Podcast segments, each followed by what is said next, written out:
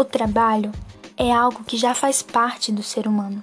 Para os que acreditam numa ideia criacionista, o trabalho dignifica o homem. Para os que acreditam numa ideia evolucionista, o trabalho ele está intrínseco ao homem desde os primórdios, pois o homem das cavernas deveria trabalhar para conseguir alimento, deveria trabalhar para conseguir abrigo.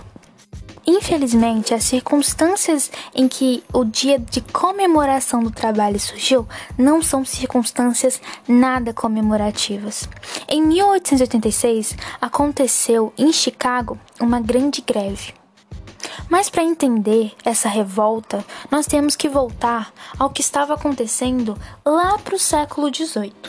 Nesse íntere estava acontecendo um desenvolvimento exponencial, a chamada Revolução Industrial ocorrida na Inglaterra, que obrigou o proletariado a migrar dos campos para a cidade. Com grande número de operários de proletariado nas cidades, os burgueses se viram felizes, pois havia mão de obra barata e que poderia viver em condições insalubres, por exemplo, trabalhando de 15 a 18 horas diárias. Foram criados então os sindicatos, que eram organizações de trabalhadores com ideologias de esquerdas como o comunismo e o anarquismo, que visavam melhores condições trabalhistas. Eles queriam direitos assegurados. Foi aí então que em 1886 aconteceu em Chicago, no dia 1 de maio, uma grande revolta, onde foram quatro dias de greve, sendo que em seu último dia de greve foi explodida uma bomba. Essa deixou dezenas de feridos e levou sete pessoas a óbito. A polícia então abriu fogo e matou dezenas de pessoas. Nessas circunstâncias, então, surgiu a comemoração do Dia Mundial do Trabalho, o feriado do trabalhador. Não obstante o tempo tenha passado, as situações do trabalhador não mudaram muito.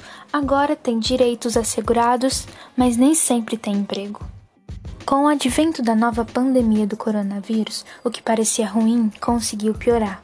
Antes eram 11,9 milhões de desempregados no Brasil no início de 2020. Infelizmente, no início de 2021, esse número saltou para 14,3 milhões de desempregados. As expectativas não são das melhores. A taxa de desemprego deverá chegar a 14,5 no final do ano, contrastando com a média mundial que estima 8,7%. Seria uma falha na administração pública? Segundo Peter Druck, considerado pai da administração moderna, não existem países subdesenvolvidos, existem países subadministrados.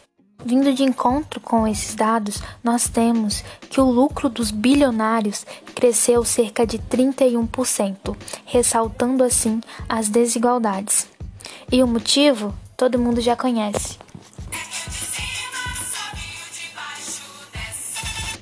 Eu sou Alice Della Costa, sou da terceira série 1 e esse foi meu trabalho de humanas desenvolvido pelo Centro Estadual de Ensino Fundamental e Médio de Tempo Integral Afonso Cláudio.